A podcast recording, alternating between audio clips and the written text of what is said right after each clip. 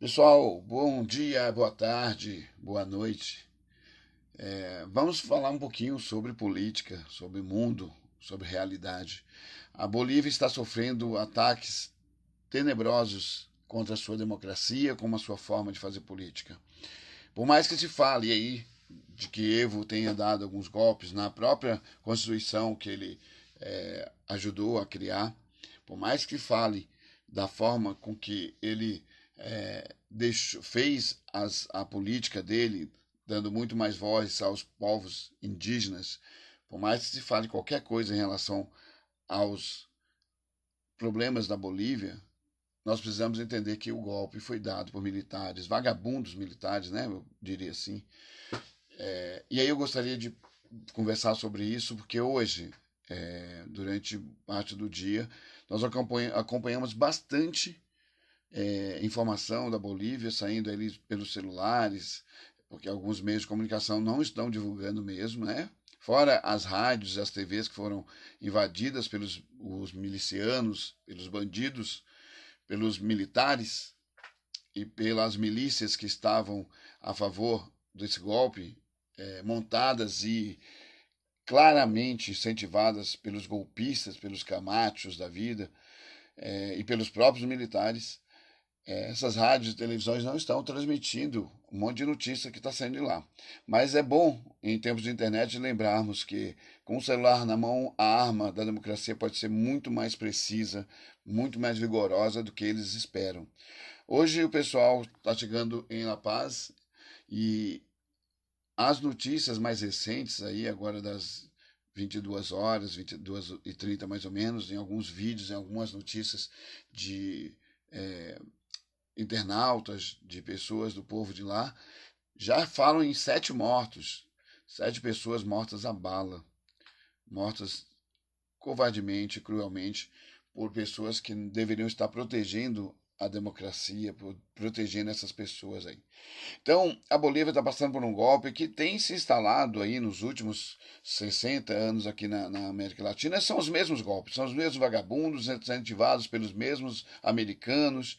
Hoje, é, uma das coisas que é, eu postei, inclusive no Twitter, mostrava uma foto de um dos internautas lá na, na Bolívia, é, onde um carro com é, placas americanas, né, com placas provavelmente da embaixada, é, pelo menos era o que o, o, a, a, pessoa, o perfil tinha colocado, é, estava junto com os militares, junto com os vagabundos que não preservam a pátria, que não é, estão lá para preservar a lei e a ordem, junto com os vagabundos e bandidos lá da, da Bolívia, tomando conta é, de uma coisa que a Bolívia fez para poder ajudar o povo mais pobre, prendendo médicos cubanos, prendendo os médicos em suas casas. Já imaginou que isso que poderia ter acontecido no Brasil? Pois é, está acontecendo lá. Está acontecendo lá, mas o quem está sofrendo muito é são os povos originários, são os povos que têm coragem de fazer a luta. E nós precisamos mudar nossa postura aqui nesse país porque nós não cheguemos a esse ponto. Outra coisa que eu vi agora há pouco também, é, alguns canais chilenos, alguns canais da, da internet, alguns canais do Twitter, alguns perfis, é, falando sobre a mesma situação de agressão com balas é, e, e le, munição letal lá no Chile.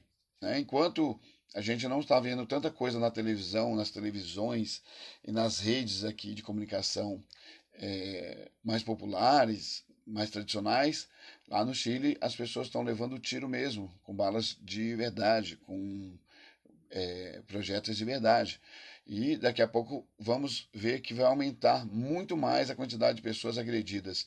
Nós é, falamos, temos conversado, temos visto aí, é, eu tenho divulgado bastante no Twitter e na, no Facebook, tem 200 pessoas, segundo alguns canais é, de internet, que foram baleadas com balas de borracha no olho. Eles estão fazendo propositalmente essa, esse tipo de agressão. Propositalmente estão tentando cegar as pessoas e cegando as pessoas para que elas tenham medo de participarem dessas manifestações. é, é muito parecido com a polícia nossa, é exatamente igual. Nossas polícias também são tão vagabundas quanto aquelas, aquelas lá, aquelas que estão hoje reprimindo os povos é, indígenas e, os, e o povo chileno. Agora, nós precisamos fazer com que isso não seja o padrão que nessa, nesse país. Quando acontecer das pessoas irem para as ruas, eles não sofrerem sendo mortas por aí. Tudo bem? Então, é, vimos aí a autoproclamada presidente aqui nesse, nessa, nessa parte do mundo, nesse pedaço do mundo, parece que você não precisa mais participar de nada, de nenhuma eleição, de nenhum pleito, de nenhuma ação é, democrática, você só precisa se proclamar. Proclamou-se presidente Guaidó, proclamou-se presidente Anhes, e aí parece que é isso. Não precisa mais ter é, uma eleição, um respeito a constituições, nem nada.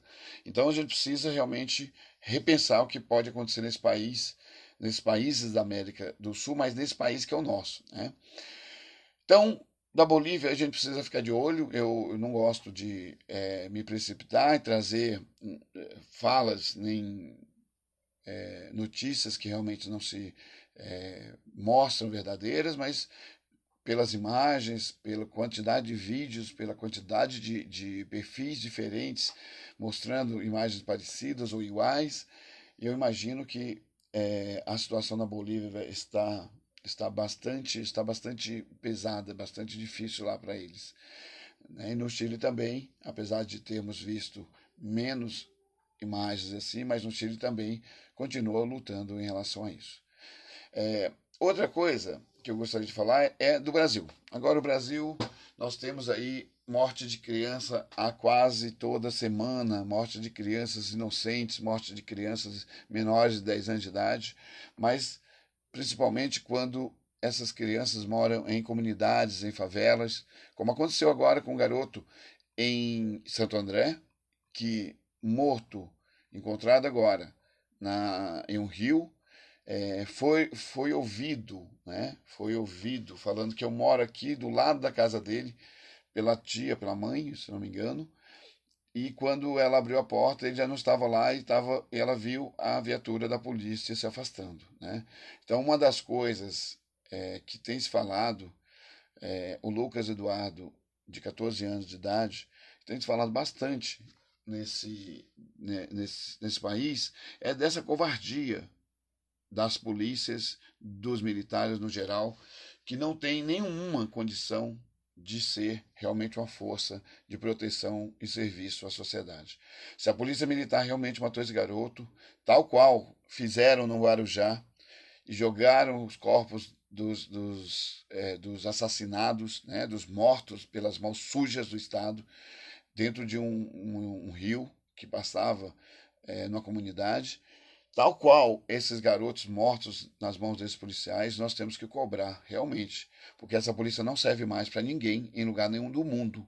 Não se pode permitir esse tipo de polícia. É uma polícia assassina, é uma polícia que não serve para ser, nem ser é, é, sequer mão, mão armada do Estado, mas também não serve para servir não serve para poder proteger a sociedade, porque eles não sabem que é sociedade eles não sabem que é servir. Não dá para ter mais pena de uma polícia, e aí eu não estou falando que eu sou a favor que eles morram, nem forma nenhuma. Eu sempre tenho preocupações muito grandes também quando eu vejo um homem da polícia é, se perdendo, uma vida é, de um policial se perdendo. Eu tenho todas essas preocupações, tanto com eles quanto com quem eles matam. Mas, de qualquer forma, nós não podemos mais permitir essa polícia fazendo parte da nossa sociedade. É uma polícia que não merece respeito, como ela já não tem mesmo, mas ela também é, morre tanto quanto é, ela desafia o direito dos outros. Né? Então, infelizmente, é uma faca de dois gumes que eu não gostaria de ver. Eu não faço nenhuma apologia a esse tipo de, de, de crime, porque, queira ou não, também é uma vida, e como um, um pacifista, uma pessoa voltada a questões mais sociais, eu não gostaria de ver também os policiais tendo problemas em suas vidas aí, ou perdendo suas vidas é, por conta de, da violência. Mas a violência também é culpa do Estado, que infelizmente a polícia é o braço armado que leva a violência e a repressão, que o Estado não promove nada, nenhuma política realmente de pacificação que faz com que as pessoas é, se vejam protegidas e pacificadas, né? que acham que tua região está pacificada. Então, essa é uma das coisas que nós precisamos conversar. Fica aí a minha solidariedade com a mãe do Lucas, com todas as mães que perderam seus filhos sem nenhum, nenhuma comprovação, sem nenhum crime realmente cometido é, pelo menos que se saiba que se foi que foi é, processado.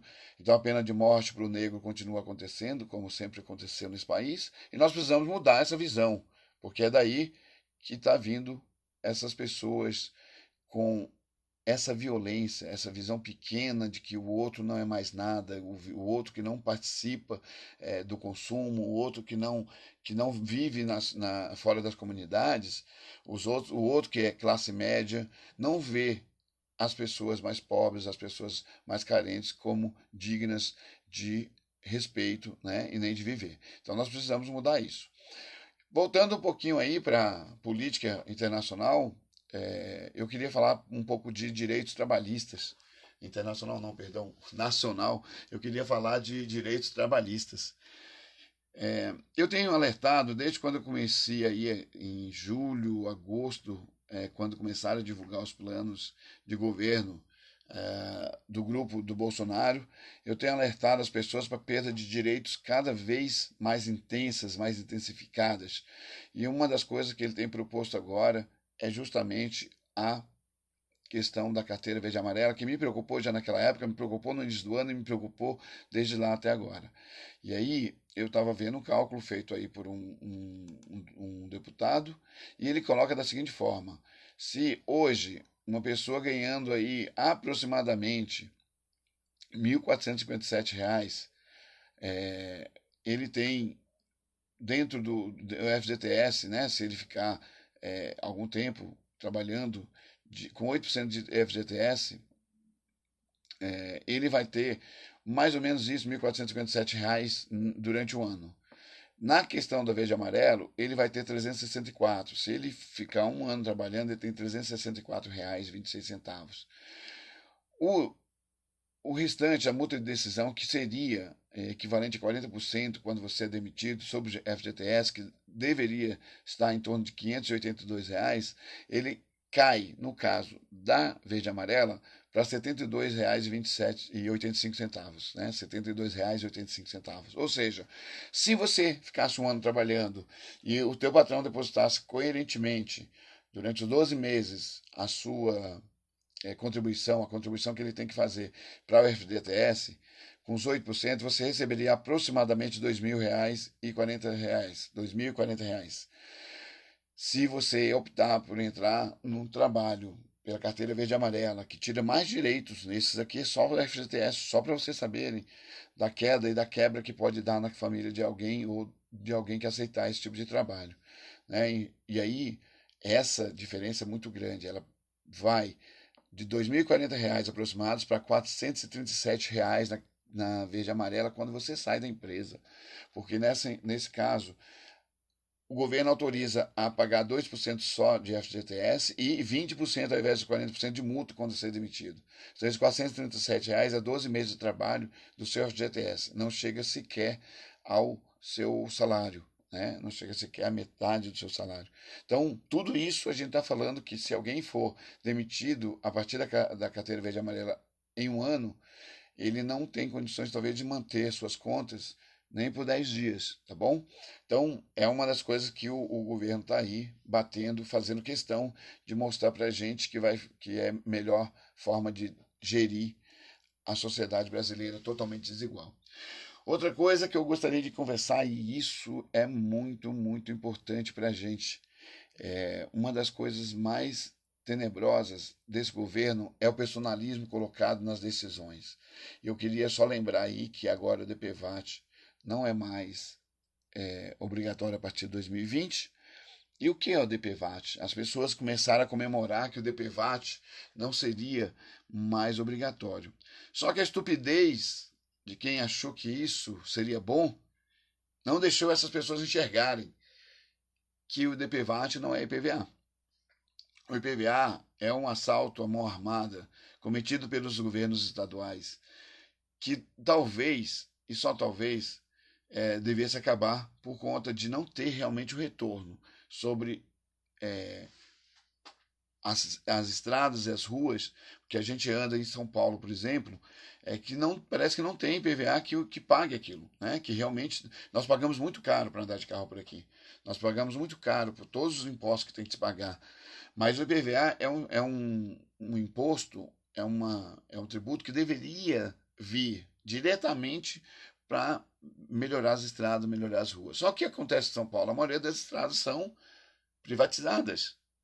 E mesmo com as estradas privatizadas, ou seja, não devendo sair dinheiro do IPVA para ser colocado nessas estradas, nós pagamos o IPVA e não vemos as ruas das cidades melhores, né? Então é um imposto que ele é de uma sacanagem muito grande, porque você paga todos os impostos quando compra o carro. Mas se por acaso tivesse algum retorno, seria legal. Mas o DPVAT não, o DPVAT é, ajudava a manter a estrutura do SUS. É, em torno de 2 bilhões por ano entrava pela, é, pelo DPVAT. Em torno de 17 reais por, por ano que você paga no DPVAT. Mas aí os idiotas, e aí os idiotas, volto a dizer, são aqueles que não pensam em coletividade, é, não pensaram que isso aí pode muito bem destruir a vida de muitas pessoas. Ou seja, aquela pequena indenização, que normalmente é muito pequena, quando as pessoas são atropeladas e não podem voltar a trabalhar, já não vai acontecer mais.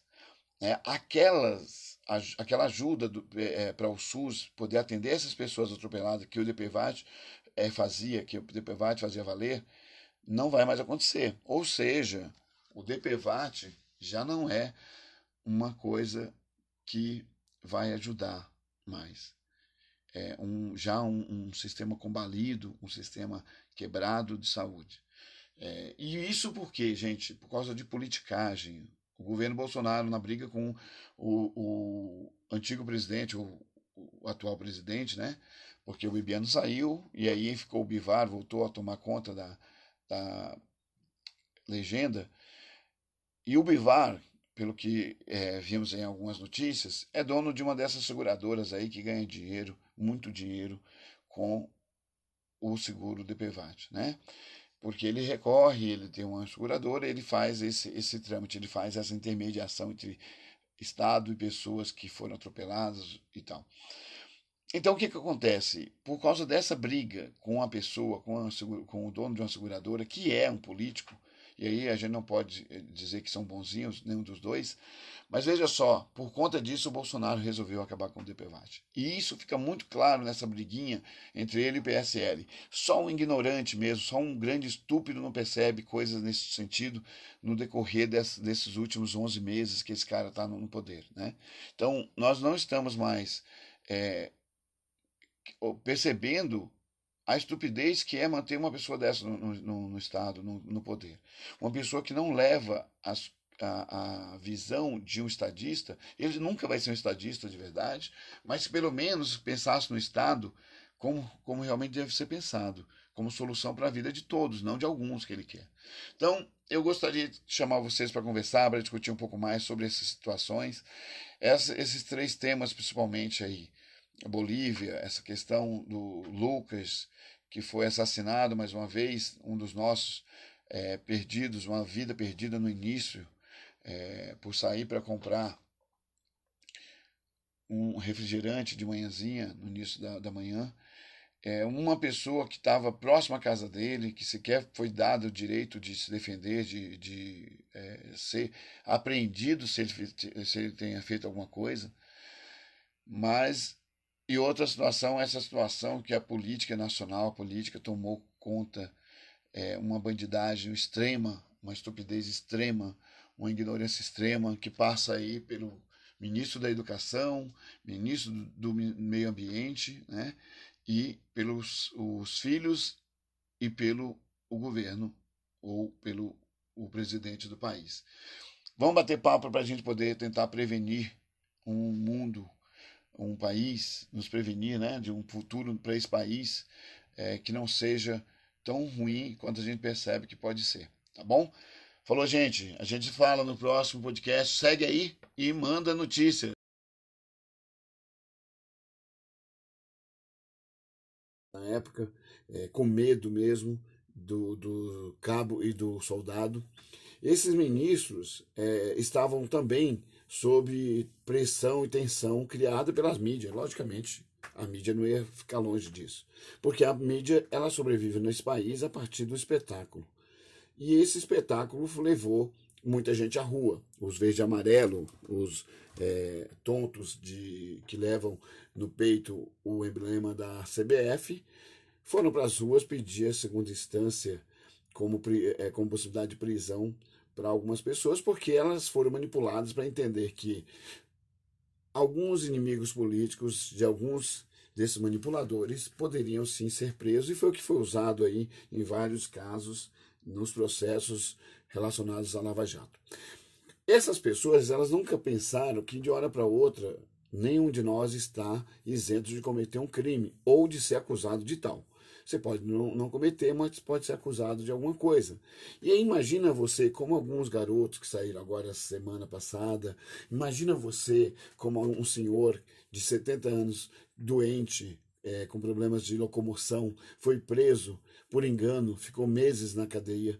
É, um senhor pobre, negro, logicamente, né? Porque para não, não deixar é, o, o, que é corrente parar de acontecer, né? Porque tem que ser periférico, pobre negro para poder passar por isso. Mas essas pessoas foram presas sem sequer, olha só, sem sequer um processo. Imagina quantos outros inocentes não passaram por isso. Imagina quantos outros que, mesmo cometendo crime, crimes que não são crimes é, contra a vida, é, crimes não violentos, que passaram por isso. E eu vou lembrar para os que vão questionar isso agora sonegação é crime. Não pagar multa, transferir os pontinhos da carteira de, de motorista também é crime. Pagar para ser é, para ter a habilitação também é crime. Só para vocês saberem, só para lembrar dos carinhas que estão aí que sempre jogam na cara dos outros que não cometem crimes, né? Então, é, a, a terceira instância seria uma tentativa da Constituição de tentar manter um mínimo de civilidade em relação à justiça. E lá ela diz, lá no artigo 5 cláusula, cláusulas pétreas, logicamente, né, só para lembrar para os ignorantes, a cláusula pétrea ela, ela, não pode ser mudada na Constituição nem a partir de PECs. Ela só pode ser mudada a partir de uma nova Constituição, uma nova Constituinte. E aí, essa coragem de fazer uma nova Constituinte parece que não existe nessa é, direita estúpida que está aí, nem em qualquer um outro, para não mexer na Constituição, porque sabe que vai perder muitos, muitos direitos e muitos é, privilégios, esses que estão no poder hoje. Mas lá na, na, na, Constituição é garantido que todas as pessoas, e não importa qual seja, se é o rico ou pobre, logicamente é, teremos que fazer as devidas ressalvas, o rico tem possibilidade de recorrer é, em quantas instâncias quiserem, né, até a terceira instância, e todos os recursos possíveis entre elas, mas o pobre a gente sabe que dificilmente tem. De qualquer forma, é, a ideia é que seja para todos. Então a Constituição não é feita para o rico, apesar de no, no sistema que a gente vive ser assim que funcione que funciona, né? Então, o que, que a gente pode fazer? A gente pode simplesmente começar a pensar como gente adulta. Se é para todos, então é bom defender, porque uma hora pode acontecer com quem está do seu lado, uma hora pode acontecer com você. Então, por que, que a gente está falando isso? Para que a gente possa ter mais consciência cidadã e deixar a estupidez um pouco de lado.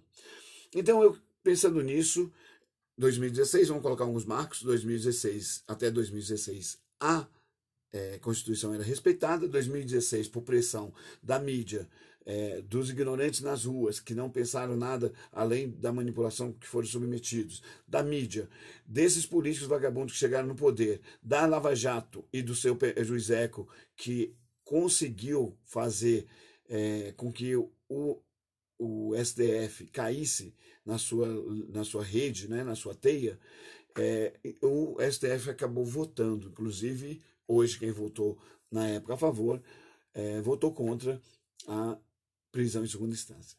Então, eu vou lembrar algumas pessoas aqui. Então, é, 2016 até agora estava valendo.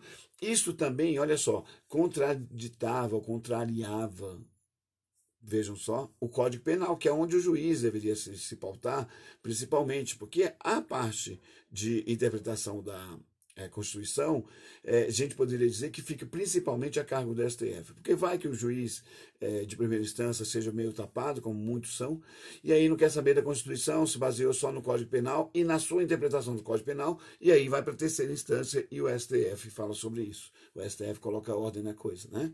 Não estava acontecendo, mas infelizmente o STF parece estar se acordando agora porque ele ficou subjugado durante muito tempo.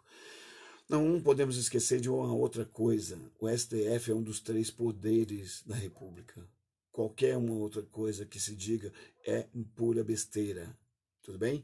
Então, chegou nesse período, em 16 até 19, o STF deixou é, a mercê desses estúpidos aí, e da, lá, dos lava-jatistas, principalmente, dos é, procuradores e promotores mal intencionados, né, que não estão aí para defender a, a a sociedade de verdade, estão aí para defender suas, suas classes, né? porque são elite normalmente essas pessoas, mas a gente precisa entender que foi assim que aconteceu. E aí, galera, olha que doido. O STF agora votou é, para o correto, leu, inter, interpretou corretamente, leu corretamente a, instituição, a Constituição, mas é, mais estranho ainda foi nos votos contra isso. Né? É, ao invés de o Alexandre Moraes, que votou é, a favor da, da é, prisão em segunda instância, o Edson Fachin, o Barroso, o Luiz Fux e a Carmen Lúcia, que são, infelizmente, é, uma das piores escolhas feitas pelos governos petistas, né? foram eles que escolheram esse, esses é, quatro aí, e, e, o Alexandre pelo Temer.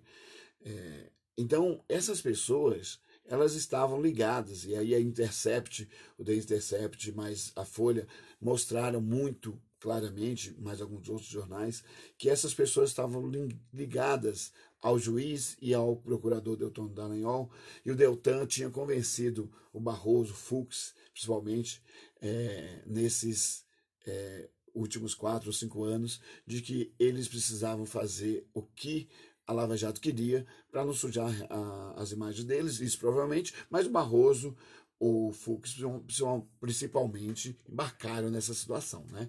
Pensando nisso, o que, que aconteceu?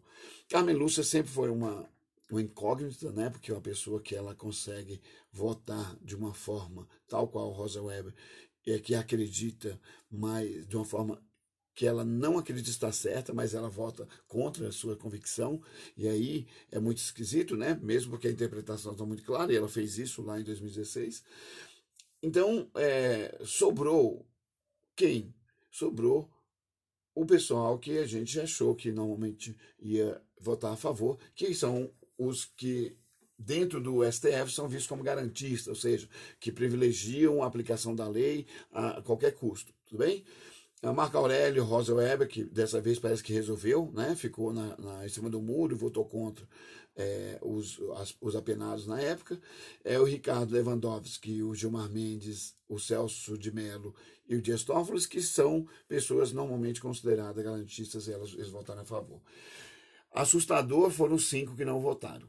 Assustador foi ver que cinco ministros do STF não sabem ler, não sabem interpretar assustador é saber que a, o, o, artigo 5, né, e seus incisos, e seu inciso 57, se eu não me engano, ele diretamente está ligado ao, é, ao artigo 283 do Código Penal.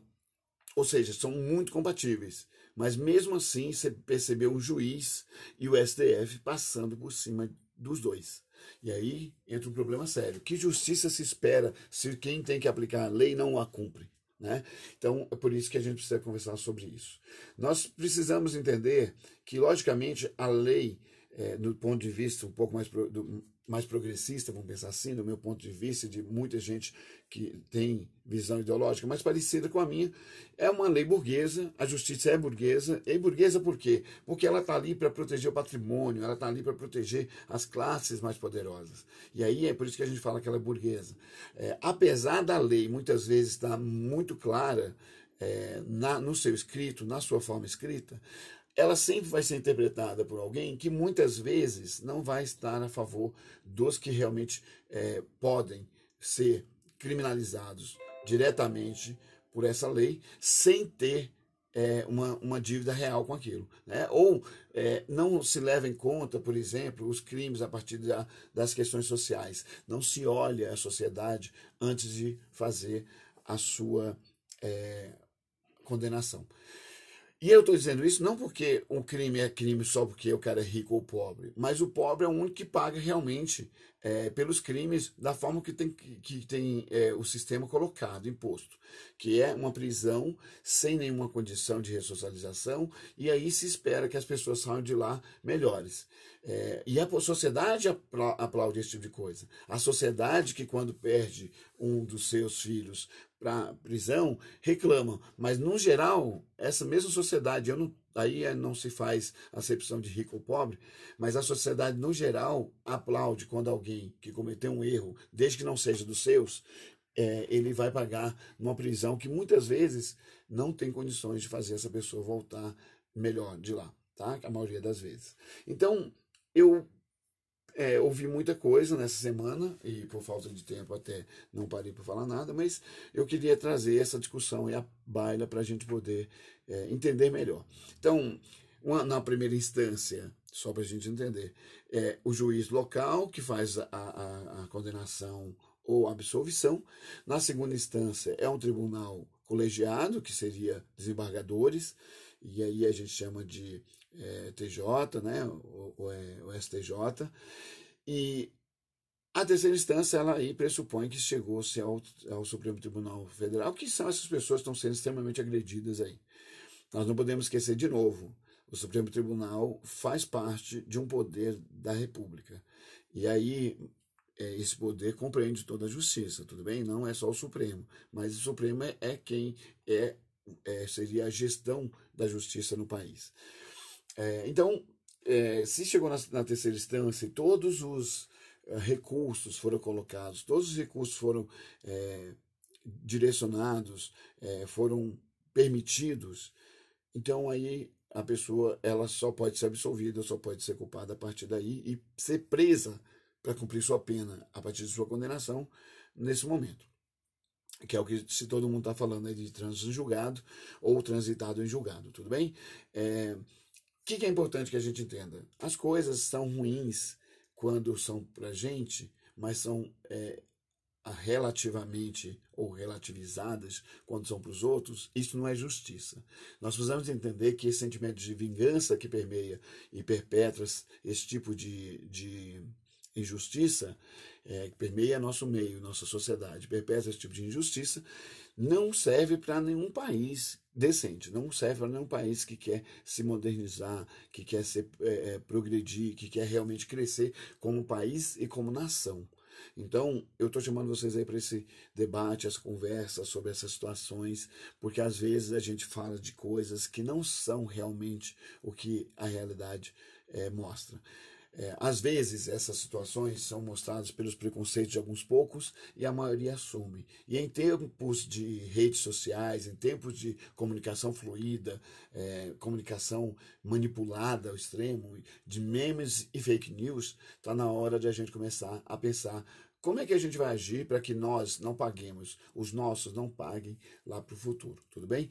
É, em tempos de pós-verdade, e a pós-verdade é esse, essa visão de que a interpretação do fato, é, a partir dos meus sentimentos, a partir das minhas emoções, são mais importantes, nós temos que tomar cuidado com isso. Os fatos sempre vão ser os fatos. O que eu sinto ou deixo de sentir é uma coisa minha, ela não pode ser pensada para a sociedade. Então, isso eu estou dizendo porque nós vimos aí algumas manifestações nos dias de ontem e de hoje, querendo que a. É, segunda instância, a prisão em segunda instância, retomasse, é, retornasse para a justiça como se ela fosse uma verdade. Ela não pode ser. Ah, mas aí vai soltar os bandidos. É uma mentira extrema, uma mentira desesperada de algumas pessoas que estão aí querendo é, fazer é, estardalhaço só para poder se manter na mídia.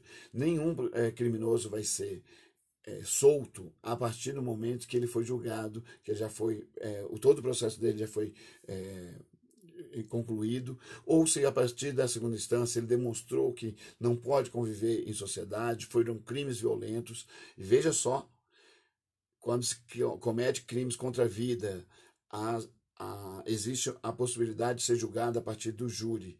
E o júri são pessoas da sociedade que vai lá e julga. E essa não pode, é, essa decisão do júri, ela normalmente não pode ser reformada desse jeito, do, do nada, né? a não ser que tenha-se provas extremas de que aquela pessoa ela não cometeu aquele crime.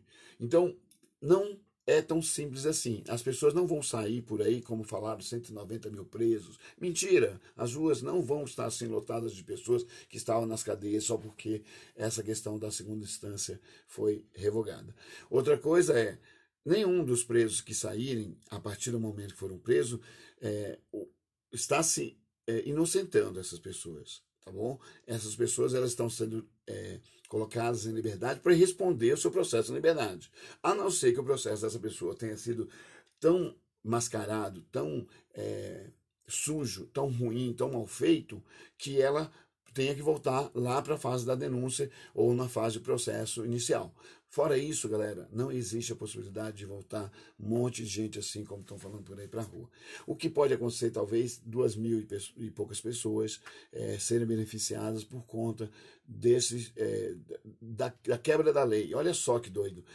Quem faz a lei ser é, vigiada, a lei ser colocada em prática, são juízes, e quando eles cometem a uma atrocidade de ir contra a lei, eles já estão dizendo que a lei não serve para nada. Então não é o criminoso simplesmente que não está cumprindo a lei. Quando o juiz, sabedor da, da, da necessidade da, do cumprimento da lei, ele comete uma atrocidade dessa de não cumprir a lei, ou de passar por cima da lei, ou passar por cima da Constituição, ele é criminoso e ele está deixando uma brecha muito grande para esse criminoso ser solto. E aí não importa qual o crime que é, tá bom? Então, é, os policiais também nas ruas, que deveriam ser os maiores cumpridores das leis, quando mata alguém, quando atira alguém, quando agride alguém, eles sabem que se tiver uma justiça decente, e aí nós não temos promotores, nós não temos Ministério Público de verdade nesse país, porque eles aceitam a, a, a fala do policial como a única verdade. É, mas se esses policiais tivessem um pouquinho de bom senso, é, de serem é, menos truculentos nas suas ações, e menos é, criminosos também em suas ações na hora de prender, na hora de, de, de é, apreender alguém, de, de coibir o crime, eles não teriam pessoas que são realmente criminosas nas ruas soltas. Né? Então, estou chamando vocês a atenção é, de vocês justamente por isso. Alguns erros aí vão ficar, porque eu gosto de fazer direto para não ficar parecendo aquela coisa é, é, montada, eu gosto da coisa bem mais natural, mas de qualquer forma eu vou deixar os erros aí para vocês é, curtirem, tá bom? Gente, foi um prazer, vem aí, dá um, um, um like, chama atenção aí para a gente conversar, para a gente bater esse papo e prolongar essa discussão para que a sociedade seja melhor daqui para as próximas décadas e para os próximos anos, tá bom? Um abraço a todos, a gente se vê no próximo. Até mais!